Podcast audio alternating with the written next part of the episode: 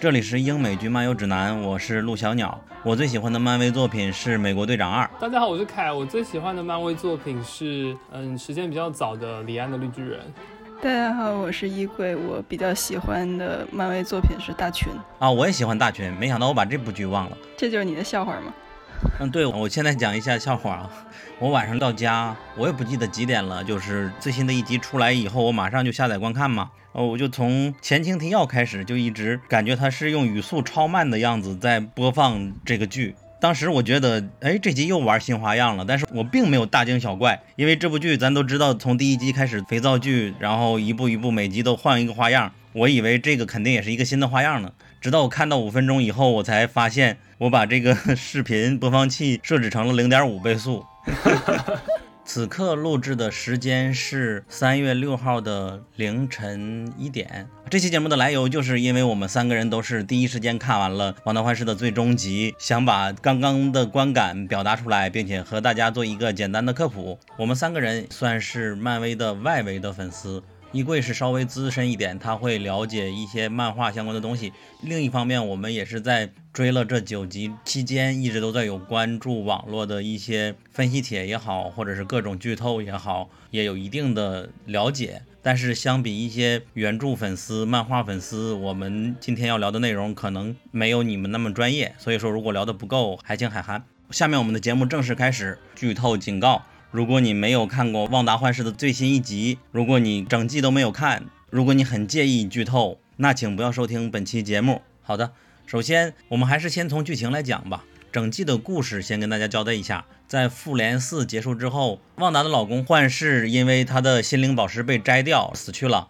死去了，旺达就痛不欲生，然后来到了 Westview，也就是曾经她老公来买的房子这边。她通过自己的能力，把整个镇子的人，所有人都洗脑，变成了像 NPC 一样的角色，陪她一起来玩。同时，她还重新造了一个幻视出来，并且这个幻视还真是有超能力，还逐渐有了自己的意识。然后他们还共同生了孩子。就营造了一个有他和幻视共同生活的一个小镇，整个镇子的年代感也好像是上个世纪五六十年代的样子，每集好像年代还不太一样。总之，开始我们会以为这个剧是旺达一个人所为，后来就会发现事情并没有那么简单。剧中有一个在漫画里比较知名的反派叫阿加莎·艾格尼斯。她是一个很强大的女巫，发现了旺达的魔法能力很强，打算来吞噬她的能力，所以她寄生在了这个小镇里，在她旁边安插下来，并且设了一个局。结果大家也都已经看到了，最终她投机不成十八米，自己的能力全部被旺达而吸吸走了。她的结局就和漫画的结局也有点类似，沦为了旺达的一个在她的掌控之中吧。同时，另一边就天剑局那一边研发出了一个白幻视的武器。试图想要摧毁这个小镇里边的旺达和幻视，结果他在红色的，也就是旺达创造出来的幻视的帮助下觉醒，成为了一个真正的幻视，离开了整个的剧情，我们也不知道他去哪里了。然后我们还是从艾格尼斯这个角色聊起，先请衣柜来简单说说。首先来说，他这个人的年龄非常的长，大概在一万多年前就存在，那个时候。亚特兰蒂斯古城还都存在呢，也没有沉。在十五还是十七世纪？十七世纪的时候，来到了美国的新大陆，在那个地方，他参与了塞勒姆女巫的审判，然后也曾经在二战期间帮助了一支女性的英雄队伍到他退休的年纪，甚至还曾和神奇四侠有过比较紧密的关系。后来。因为被旺达发现，旺达的两个孩子其实是魔鬼墨菲斯特的灵魂碎片，所以被旺达杀害。但是他的灵魂其实经常被旺达召回，作为一个导师之类的角色出现在故事里，也跟剧里的。这个结尾有一点类似，嗯，剧里边女巫审判的情节也有保留，当然有一定的改编。所以阿加莎·艾格尼斯她本身是一个亦正亦邪的角色，是吧？她不像漫威的电视剧里边好像是一个反派一样，因为她之前也和神奇四侠有过联系嘛，神奇四侠也算是好人了，也如果是真分好坏的话，对。同时，艾格尼斯她有一个能力，就是她能够吸收其他女巫的魔法。这个是不是在漫画里有可以考据的？有，就是她疑似想要修炼混沌魔法。然后，另外一方面是旺达有了那两个小孩儿也是因为吸收了一部分艾格尼斯的魔法，所以这这一集里头就是两个人互相在互吸嘛，大概可能这么来的。需要知道的是，本剧一大的改变就是确认了旺达她是一个女巫的身份，因为在之前的漫威电影里，旺达也不是变种人，然后她也不是女巫，这里边就牵扯出了混沌魔法嘛。我也看了一些资料，它是过去非常早之前就存在的，就是整个宇宙甚至都是混沌魔法构成的。有一个你刚才说的名字叫什么了？那个古神，可颂，对，古神可颂，他在古时候被一些女巫所打败，因为混沌魔法它有一个特征，好像是能够改变现实，是不是？嗯，就是可以扭曲改变现实，因为它的存在是对世界有害的。对，会造成破坏性的结果。它是一种邪恶的魔法吗？不能完全定义为邪恶的魔法，但是它修改。扭曲现实的能力很强，然后往往会造成一些破坏性的结果，就跟他修改了这个小镇一样，或者说那个非常有名的那个漫画大事件 M 皇室的事，就是抹掉了非常多的变种人那个事件。很多次旺达把能力展现到比较强的时候，也造成的结果也是非常严重的，然后需要很多人给他收烂摊子。嗯，然后女巫在联合把他打败之后，就隐藏了混沌魔法的存在。而旺达就是漫画里揭露了旺达的能力是古神可憎，在旺达出生的时候触碰了一下旺达，导致他拥有了混沌魔法。嗯，对，我们就聊聊这个结局嘛，现在。红女巫在这个结局彻底觉醒了自己之前的一些能力，她把艾格尼斯的魔法也都吸收过来了，然后她逃走了，去了一个类似林中小屋的地方，分出了两个身，一个在生活，一个在研究。我看 New 字母组版本，它翻译的是叫《诅咒者之书》。呃，《诅咒者之书》，你是字幕这么写的吗？还是？对，就 New 字母组的资源写的是《诅咒者之书》。呃，可能是我没太看清那个封面，还是怎么着？因为我查到的是别的，就有一个叫《Dark Hold》这么一本书。然后呢？因为刚才提到了一个可颂古神触碰了旺达，所以他获得了能力。然后他这里边的一些呃法术就被保存记录在了这本叫做《Dark Hold》的书里边，呃，描绘了一些关于混沌魔法的原理也好，破坏性也好这样的内容。哦，这一次他相当于觉醒了超强的能力，我就想知道旺达现在有多强了。因为艾格尼斯说你的力量超越了至尊法师，至尊法师说的就是奇异博士，对吧？Doctor Strange。对，所以说他们两个算是不是同一套系统，但是他已经比他更强了。对，漫画里有一个说法是说，就连现代的至尊法师都不想承认。混沌魔法的存在不应该存在于这个世界上，可见说它的破坏性之强，或者说那混沌魔法曾经有什么巨大的事件？你可以举个例子吗？刚才说的嘛，M 皇室的 No More Mutant 事件，就是他就说了这么一句话而已，然后真的就全世界有大量的原本是变种人的人变成了普通人啊，No More Mutant 就是没有变种人，然后所有变种人都不存在。对，而且很多人的记忆被修改，这个应该是有挺多讲漫。讲过这件事的，大家都可以去找找看，或者啊，改写现实这个能力，确实在一些具有想象力的无论小说作品里边都是五颗星的那种能力了，对吧？嗯，啊，确实不能轻易的使用。嗯，我在去年看网文叫《诡秘之主》的时候，还有这种能力。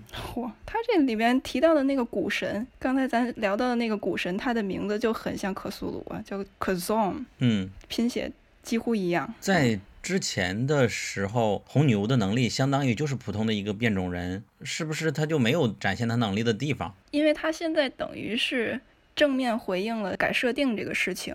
一开始他们在拍复联二的时候，其实就换了一个词嘛，不是 mutant，是 enhance，就是增强的超能力人。放在现在来回顾当时那个决定，可能就是想给自己。留一个台阶下，就是啊，他们的能力是被增强的，不是被创造出来的。呃，可能是需要和听众们科普一下，漫威粉肯定都知道了。最开始因为 X 战警系列和漫威的美国队长这边的宇宙，他们因为分属不同的公司，X 战警在什么公司来着？福克斯，在福克斯。然后漫威这边当时还不是迪士尼的吧？对，最早是派拉蒙。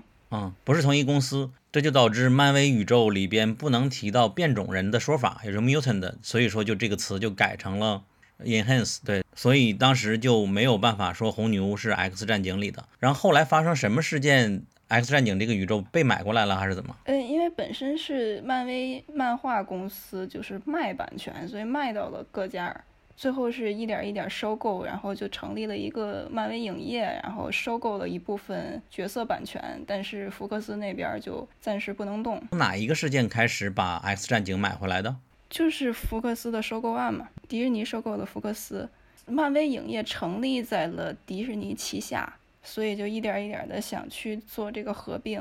X 战警系列的红女巫，她和快银也是姐妹。姐弟哥哥都有，然后反正电影里是哥哥嘛，嗯，因为他也明确说了，就早出生几分钟还是几秒来着。漫画里是弟弟，然后这个弟弟还还挺多事儿的。同时，他的设定也是万磁王的女儿，是吧？这个设定其实改过几次吧，一开始是说是儿女，他的亲儿女，然后后来变成了说是他的太太前夫的孩子。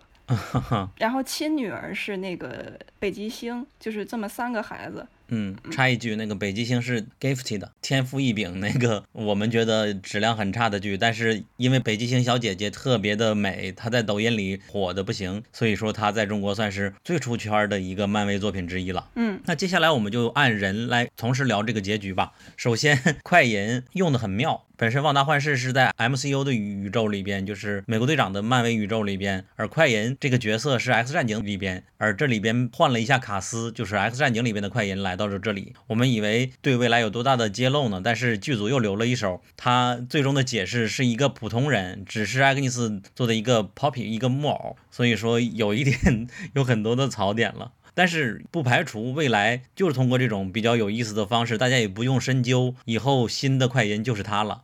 下一个人物，我觉得应该聊的就是双胞胎孩子，好像是说恶魔的孩子还是怎么样说法了？我就是刚才提到说，漫画里的旺达曾经吸收了一部分阿加莎的能力，所以才怀孕了。但是生出来的小孩实际上是墨菲斯托的两只手，呃，是他的灵魂碎片。两个孩子出生之后，曾经被恶魔回收，然后这段时间的记忆，艾格尼斯帮助旺达给清除了，但是后来又想了起来，所以才联系上了刚才提到的艾格尼斯被杀害这个。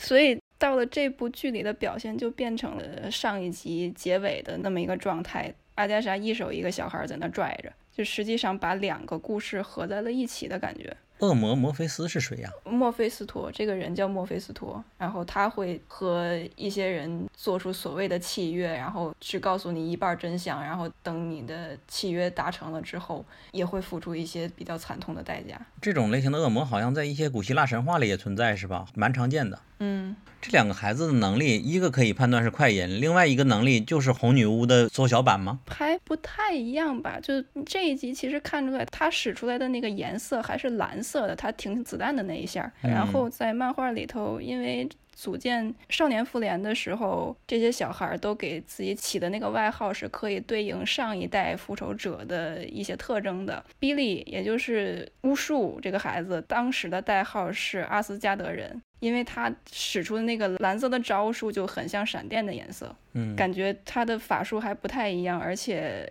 在漫画里也出现过他成为至尊法师的这么一个未来。嗯，接下来我们就可以过渡到最终的这个彩蛋嘛。彩蛋里是旺达一个分身在生活，一个分身开始研究那个魔法书。在研究的过程中，突然出现了 “mom help” 两个孩子的求助声音。所以说，无论是艾格尼斯也好，孩子也好，虽然说在小镇里边故事结束了，未来他们都应该还是存在的。在漫画里，这两个孩子后来做了什么吗？这两个孩子，他一开始是被墨菲斯托回收了，回收了成了自己的手，但是后来通过了一定的手段，又真的变成了人，然后被其他的人收养。经过了一段时间的寻亲，才找到了旺达，在塞尔维利亚，也是一个虚构的地方。这才团聚，然后有了后边少年复联的那些故事。少年复联就是现在有这两个男孩了嘛，然后鹰眼的徒弟那个女孩，她也是少年复联的一个人，就是在动画里出现过的惊奇小姐，就是那个卡马拉可汗，好像也是吧。总之是一个效仿了当年美队那一批人组建的一个团体，但都是比较年轻的十几二十岁的孩子们。嗯，下一个描述的结局就是幻视的结局嘛。为了方便表达，我们把幻视分为红幻视和白幻视吧。白幻视在漫画中也是存在的，它大概的一个设定和这个剧中设定是一样的，就是没有感情的机器嘛。最终结果和剧里也一样，被红幻视给改造成有了人类的人格。白幻视这个设定还是有点复杂呢，就是他原本是想有一个用人工智能控制世界的这么一个计划，然后复联内部发现了之后就把它改造了。反正经过了改造之后，他确实变成了一个有记忆但没感情的人。就是现在这个剧集的结果也是这样，就是虽然他的记忆被红幻视唤醒了，但是从他说话的方式来看，好像还是一个就平平淡淡、没什么情感波动的一个状态。所以在漫画里，他就是被天剑局造出来的吗？好像不是天剑局吧？不是天剑局。是被别的一个什么机构改造的？因为现在剧集里面看天剑局好像就纯粹是一个反派的机构。天剑局这个我感觉黑文就是来捣乱的，就是来给马尔法克侠捣乱的。然后本剧的一些对话，我觉得是值得来聊一聊的，因为他们俩突然打着打着，我其实有一个槽点啊，觉得是反派把白幻视改造出来，给他的指令，按理来说应该是摧毁红女巫才对，就应该摧毁旺达，但是里边他的指令是摧毁幻视，我也不太能理解，就。就是按理说，至少给我的感觉是，黑黑沃尔他既然追踪到了六边形里边还有一个幻视，那他很有可能应该能认识到这个幻视也是有利用价值的。但是他为什么要把这个放进去，杀掉那个假的？实际上他也并不假。红女巫是有心灵宝石的力量，所以他完全是用这一部分力量创造出来的这个假幻视，这个红幻视。嗯，那摧毁的意义是什么？就就搞不懂。我以为他的任务只要杀掉红女巫就好了，不需要去杀幻视。杀掉红女巫不就什么都没有了吗？然后我们回到这个对话，白幻视说我的任务就是 destroy the vision，然后红幻视就说，但是我并不是 vision 啊，我也只是旺达制造出来的一个限定版的 vision。这时候白幻视就有点开始自我反省了，我申请一次评议，然后两个人就开始了一段对话。首先，洪幻视就提到了，你知道忒修斯之船吗？这个经典的故事大家也应该都听说过嘛。就是一艘船，它在航行的过程中，如果一块一块的换自己的每一条木板，最终把所有的木板都换一遍的话，那这艘船还是它原本的船吗？另外一种情况是，如果我们不是换这艘船，把这艘船改造成另外的形状或者组装成其他的结构，那这艘船还是原来的船吗？这个就导致白幻师又思考了一下，两个都是假的，同时两个都是真的。我不知道忒修斯之船它有没有应用于一些人工智能的领域的一些讨论啊？就是比如说我们看那个探变那个剧，把人的意识上传，躯壳毁掉了，这个算不算可以通用的一个理解呢？那这个人他把意识再换到另外一个躯囊里，那人还是他吗？哎，好像可以，哎，有点类似的意思。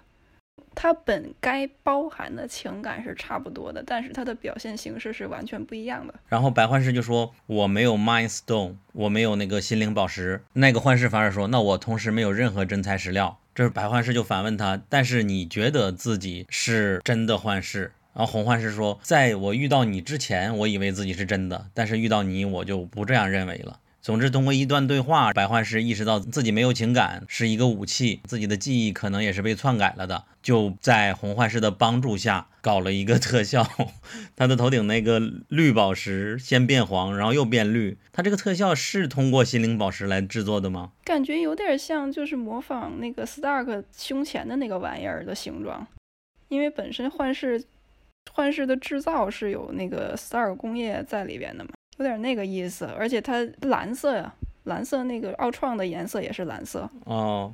我觉得现在想起来挺搞笑的。白幻视终于悟了，说了一句 "I'm Vision"，然后就飞天逃走。对呀，他我们到现在也不知道他到底干嘛去了。用凯的话说，这是给贝坦尼制造演戏的机会嘛，不让他失业。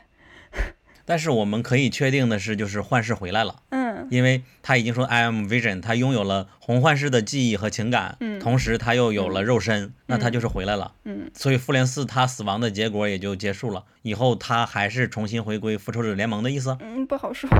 同时，刚刚漫画里你也讲了嘛，白幻是他曾经试图通过全球联网把自己连到网上来操控人类，让世界变得更好，就背着复仇者联盟团队来做这件事嘛。这回他回来了，以后也许他会开始这样操作，重新在电影的 MCU 里边演绎一遍，有可能。对。这回回到其实和主线剧情对主线剧情没有任何推动的一个角色，但是在整个漫威的下一个宇宙里边应该很重要，就是那个黑人女性。Captain 兰博，她最开始潜入过一次小镇，然后被弹出来了，后来她多次也试图潜入，和红女巫有过一些对阵嘛，同时她也显露出来了自己一些能力，她是未来的惊奇队长吗？这个人他在漫画里有过惊奇队长这个称号的，但是他自己的称号就叫光谱或者光子，能力也和卡罗尔那个惊奇队长并不一样。这时候就接到第二个彩蛋了嘛，他妈妈的朋友来找他说话，把手指上天，要带他一起上天，所以这也预示着，因为我看一些帖子说他就是下一代的惊奇队长，这个说法算是比较可信的吧。应该没有什么疑问，惊奇队长的称号。在漫画里，这个称号他比卡罗尔还要早。他这个彩蛋明显，既然提到了尼克弗瑞的话，那肯定引出卡罗尔的这个精队。同时，现在他也在这个 Hex 里面几进几出，拥有了超能力嘛，很强的，应该是能够继承这个衣钵的。然后他妈妈是谁来着？玛利亚·兰博是一个飞行员，也是天剑局的创始人之一，在这个故事里边。就惊奇队长的电影里边，就卡罗尔那个黑人战友，那个就是他的母亲。当时他不还是一个小女孩嘛？嗯嗯，他的母亲在军队里有一个外号叫光子，然后他曾经也叫光子，但后来莫妮卡·兰博改称为光谱。啊，也就是他们母女，一个是光子，一个光谱。对对对，所以惊奇队长他不是一个能力的象征，他只是一个就像美国队长一样的头衔。嗯。但是电影里边的惊奇队长已经很强了呀，他怎么能继承他？是因为好多年之后吗？可能因为惊奇队长离开地球太久，然后莫妮卡对他失去了一点信心，每次提到他的时候就不想聊这个话题。然后直到说这一集结尾，那个斯克鲁人出现，提到了尼克弗瑞局长，莫妮卡才反而出现了一点兴致。就可能这个过程需要尼克弗瑞或者其他人来弥合莫妮卡和卡罗尔之间的关系。哦，对，我不记得是复联四还是惊奇队长的电影里边，惊奇队长他说过自己要去宇宙的很远的地方去维护那里边的和平，地球的事情他反而管不着了，所以说惊奇队长可能就需要一个新的人来接替吧。嗯，结局我们还有其他没有聊的吗？好像没有了。那我觉得最后一条要聊的就是感情线了吧。虽然这部剧每集都在虐，每集幻视都要死一次，但是最终还是虐了一次。他们的对话还是蛮感人的，就是在幻视问他我是谁的时候，然后旺达对他说了几段话：“你是活在我心里的心灵宝石，你虽然说全是金属造就的，但也是我的血肉。你是我的快乐，也是我的希望，你是我的最爱吧。”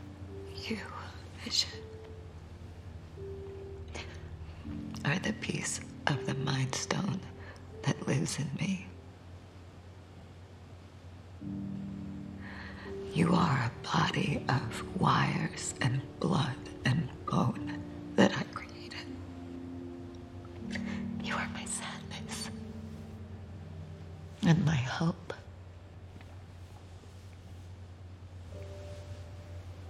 But mostly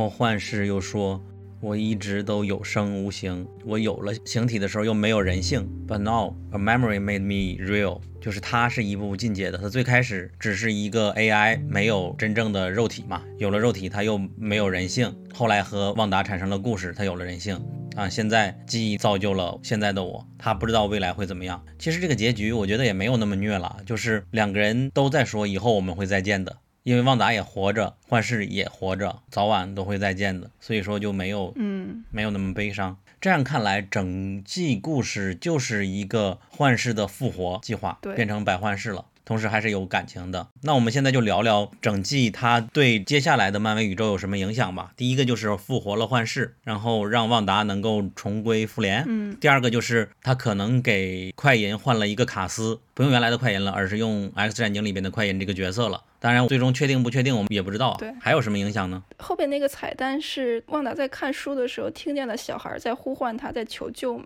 因为这两个小孩儿后来在漫画里成为了少年复联的成员，他会串联起很多就是新一代的角色，比如说刚才提到的女鹰眼，也就是现在的鹰眼的徒弟，可能还会有一些，比如说和奇异博士的一些联动，因为比利这个小孩儿他以后可能会成为至尊法师。嗯，我记得当时比较大的热度的一个希望大结局出现什么。其中排名第一的就是 奇异博士能够串个场，因为好和他下一部电影能连在一起。奇异博士这一集就相当于是提到了奇异博士的存在嘛，两种法术之之间的一些区别、一些抗衡。而且刚才也提到说，触碰过旺达的那个古神，他的名字非常像克苏鲁，克苏鲁代表了恐惧，代表了疯狂等等这些元素。就和网传的《奇异博士二》的副标题“疯狂多元宇宙”是有一定契合度的。这事儿贝坦尼自己讲了一个笑话，因为他之前曾经放言说，我这部戏合作了一个非常想合作的演员。据说在这一集开始前的一场直播，他说最想合作的演员就是他自己，也就是红幻视打白幻视那场戏。就实际上他开了一个非常大的玩笑，也就等于奇异博士出现不了了。对，然后本季结局播出来之前，其实一度有消息指奇异博士会出现在旺达幻视的结局当中，因为好像是说有人在 IG 上看到，在本剧里面演两个小朋友的演员。曾经出现在奇异博士的片场周边，所以他们就一度怀疑是那两个演员会参与到奇异博士的电影里面，或者是奇异博士会参与到旺达幻视的结局里。那如果照着衣柜的背景漫画的一个补充，那其实很有可能旺达跟他两个小朋友的剧情可能会出现在奇异博士二的电影里面。事实证明，本尼的档期真的是难约，怪不得《神探夏洛克》第五季一直没有，他太忙了。就是第四阶段宇宙还会把变种人里边的一些角色搬过来，这这个确实有打算，这个说了很久了，包括那个可能会怎样选角之类的讨论还蛮多的，包括刚才请到 Peter Evans 快银的演员加盟这个事情啊，虽然这一集揭示这个假快银的身份的时候，弄得我其实很不爽，就感觉很多观众跟我一样觉得被骗了，怎么能骗得这么彻底？一开始可能猜到这个人谁都不是，但没有想到说他最后扣给他的身份，艾格尼斯一直号称的老公就是 Ralph。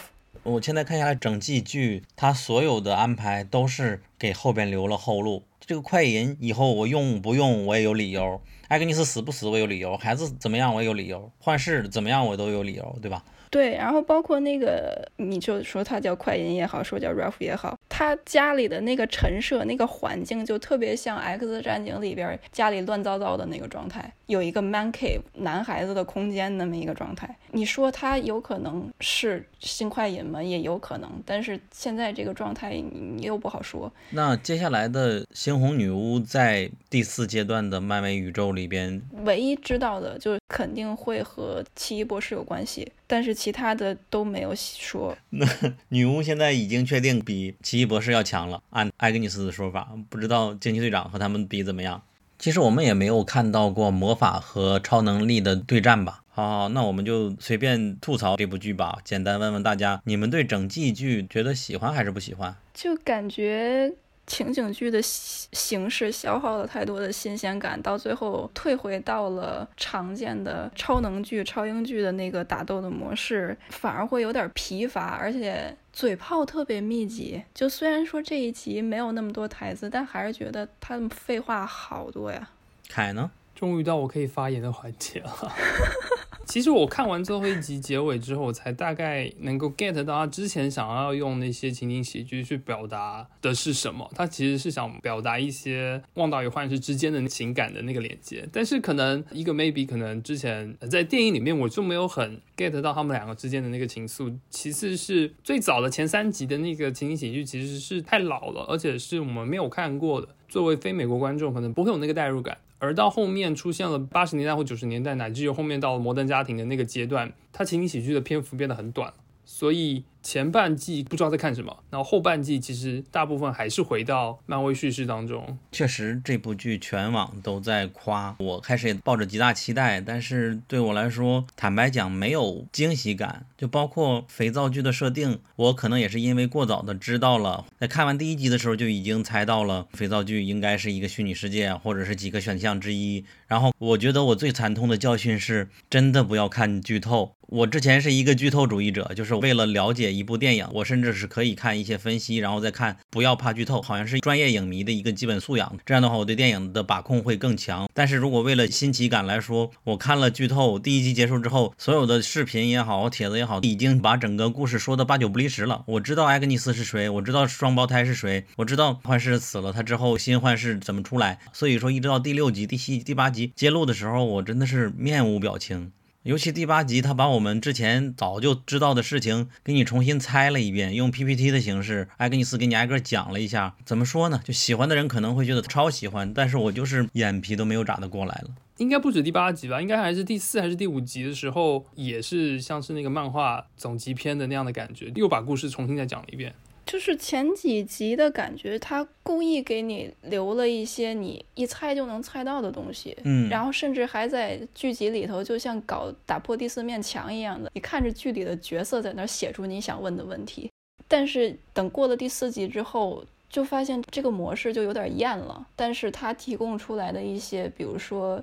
就叙事方法也好，然后解谜的一些点也好，至少没法让我就是受到冲击。就是我我还是希望说，哪怕我看了各种分析帖之后，还能有一点就是受到冲击的感觉。我没有这个感觉。嗯，但是另外一点，如果你要是作为一个，比如说编剧，客观的来讲，虽然我非常讨厌“客观”这个词，一个人自称客观，鉴于他承载的责任太大了，有一个有新意的框架铺垫都能铺垫完。然后引入到接下来的奇异博士也好，漫威宇宙第四阶段也好，他能够做到这种程度，我首先说，一般的人真的达不到这种水平。就是我们可以单独编一个故事，比如说，我们就做一个旺达与幻视之间的一个故事，我们可以做一个肥皂剧，只为了好笑的梗。我相信他们一定有好的编剧能够做一个全程全好笑的编剧。如果做一个打斗的，做一个公路片儿，或者是他们俩一起冒险的旺达与幻视，那肯定在视觉奇观上，或打斗奇效上，或者魔法表现上，也是能够做到一个非常难得的表现。哪怕是嗑药那种像大群的那种风格的，我觉得任何一个类型的剧。都难不倒漫威现在的编剧水平，但是这些剧只能单独成为一个故事，它不需要承担整个的第四阶段宇宙的责任，就很容易。所以我也不能太苛责他吧，因为在去年底的时候，漫威开的那个会，然后安排了接下来二十三部的新计划嘛，最快的应该是黑寡妇在电影里边，对吧？然后《猎鹰与冬兵》那个剧是比黑寡妇要早吗？对，三月十九。黑寡妇真的命途多舛啊，他已经定档多少次了？推延了得。四五次、六七六七次的样子了。我记得我还曾经在电影院看什么电影的时候看到黑寡妇的预告片了，还是去年的事情。对，这个预告片有些已经做成贴片了。然后凯可以讲一下第四阶段电影都有什么？好，接下来第四阶段电影分别是今年五月的黑寡妇、七月的上汽、十一月赵婷导演的永恒族，以及十二月的蜘蛛人无回之战。然后明年还会有《奇异博士二》《雷神索尔二》跟《黑豹二》，还有《惊奇队长二》，还有《蚁人三》。然后二零二三年的时候还有《星际特工队三》，以及还没有确定时间的《惊奇四超人》。嗯，然后我们接着吐槽啊，大家已经听到我们很爱这个剧了啊，所以是不要怕我们吐槽的。嗯，我们是真爱黑。我不喜欢《神盾局特工》的一点就是，我只看了三季嘛，我觉得它的质量在随着精品剧越来越多的时候，他们的卡斯表演都有点，嗯，我觉得有点塑料。而旺达幻视实际上我也有一点的，它体现在两个角色，一个角色就是这个 Jamie，最后一集大家也看到了，他用一个曲别针脱掉了手铐，然后之前每一次打电话，他应该是在漫威接下来的剧里边作为一个常规的角色，但是我觉得他的人格魅力没有撼得到我。虽然说电视剧本来就是，另外就是非常漂亮的那个女角色，最后开车撞走了这个反派的人，她叫什么来着？达西。他我觉得也是让我太想到《神盾局特工》里边那个。女角色叫什么来着？汪可盈吗？对对对，我感觉他们俩都是有点像相似的人设。虽然说她一开始出场还是比较亮眼的、酷酷的，但是在整个这个剧里就是打酱油。我觉得这个两个角色以后在其他的漫威的剧集里边常串场的一种存在吧。有他们的出现，我就会觉得这个剧的质量就下降了。我不知道你们，就感觉一开始他既然是有肥皂剧这个基底在，那人实际上是可以。就是配合这个喜剧色彩来有一个呼应的，但问题是后面是他的戏路就严肃了，但是这两个人出现的那些戏份还是那种刻意的喜剧效果，就对不上。你们还有其他要吐槽的吗？就我会觉得它的格局太受限在于，就像刚刚讲，它既是漫威承上启下的一部作品，同时它又是可以说是 DC Plus 紧接着那个曼达洛人之后最重头的一部电视剧。同时，它漫威的这样的一个电影的风格，九集的这样的一个篇幅，这其实是蛮困难的。同时又还要合家欢，不能有像之前那个漫威影集里面十六禁或十八禁的东西，所以这个题目真的很难写了。我会这样觉得，就有太多受限，然后太多要求了。对。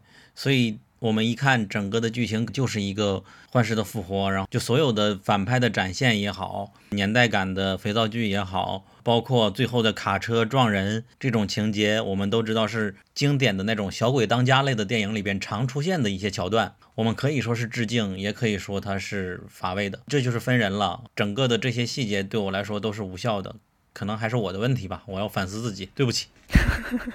就艾格尼斯，他旺达是怎么解决艾格尼斯的？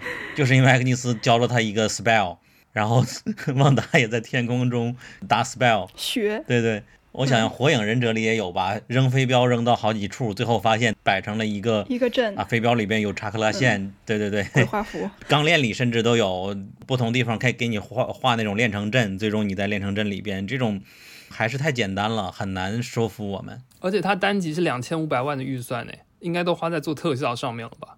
可是并没有因为特效而觉得特别满意啊。突然想起来的一个梗，这一集其实有一个绿野仙踪的梗。一开始是那个 Agnes 被车打倒，他在废墟里只剩下了一双鞋。实际上这个就是绿野仙踪的剧情。对对。然后这个戏里边有一个台词叫“就是没有比家更好的地方嘛 ”，There's no place like home。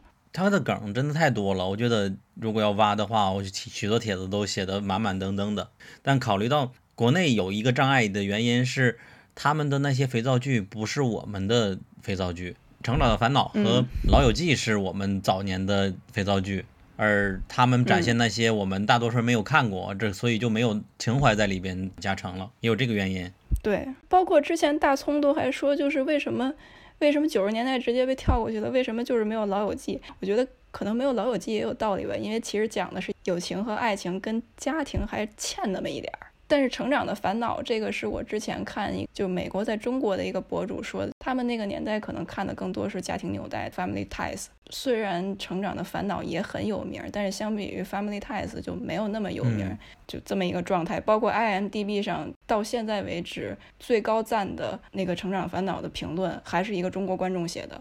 嗯，我不知道这样对比恰不恰当啊？《万达路人》和《旺达幻视》有的比吗？就首先有一个非常大的相同的点，就是这两部剧都是那种很不适合剧透的剧。他们两个都有很多那隐藏的梗，就值得你去就是用那种大长篇的剧透帖去分析。然后那个也都有很很复杂的故事背景，对背后的设定。因为星战有两套系统嘛，一个是旧正史，一个新正史。旧正史里边比新正史要复杂多了，然后漫画这边就更复杂了，它它的设定改过很多次。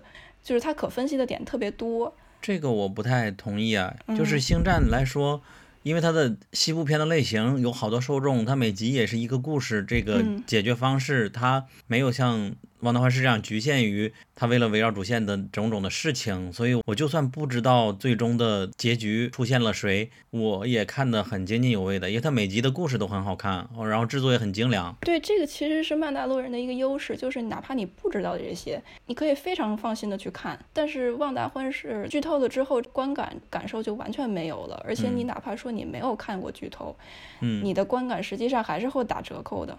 对，所以回到你刚才说的，嗯，我会觉得曼达洛人反而不太怕剧透，除了最终的剧透啊，别的都还好。可能相对于就是我作为一个星战粉来说，可能会比较介意这个事情，因为第五集的时候，就我看第二季第五集的时候，我早早就知道了，然后还有第八集，我我早早就看到了。那实际上，在他们两个人出现的时候，我就完全没有激动的感觉，我的观感是被毁好像。就是我看了分析帖再看《旺达与幻视》的感觉。嗯，对，对我刚查了一下，我们不是有过一遍第四阶段的漫威电影嘛？但其实第四阶段漫威把将近更多的资源有一半放在了剧集上面，所以它有一半是电影，一半是剧集。对，就是包含刚刚提及的电影之外，二零二一年漫威也会有六部的剧集上架 Disney Plus。对，分别是《旺达与幻视》、《猎鹰与冬兵》，还有六月份的《洛基》，还有一个未定时间的《What If》假如，还有年底的《惊奇女士》和《鹰眼》。整体上来说，我对漫威好像就每次出了就会看，但是至今还没有太寄托感情吧。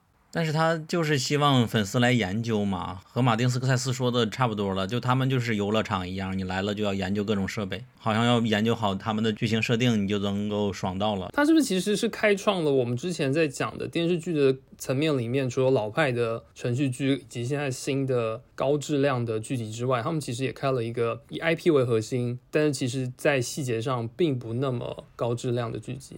也可以这么说吧。因为《旺达幻视》实在太特别了，因为它的文本、它的格式跟文本就很特别。但是它漫威习惯，漫威也最出彩的是九十分钟到一百二十分钟的电影的节奏。它的爆米花，它的所有的笑料，都是在这样的一个框架下完成的。你让他拍一季十集乃至十五集的电视剧，之前的所有案例都是不够好的。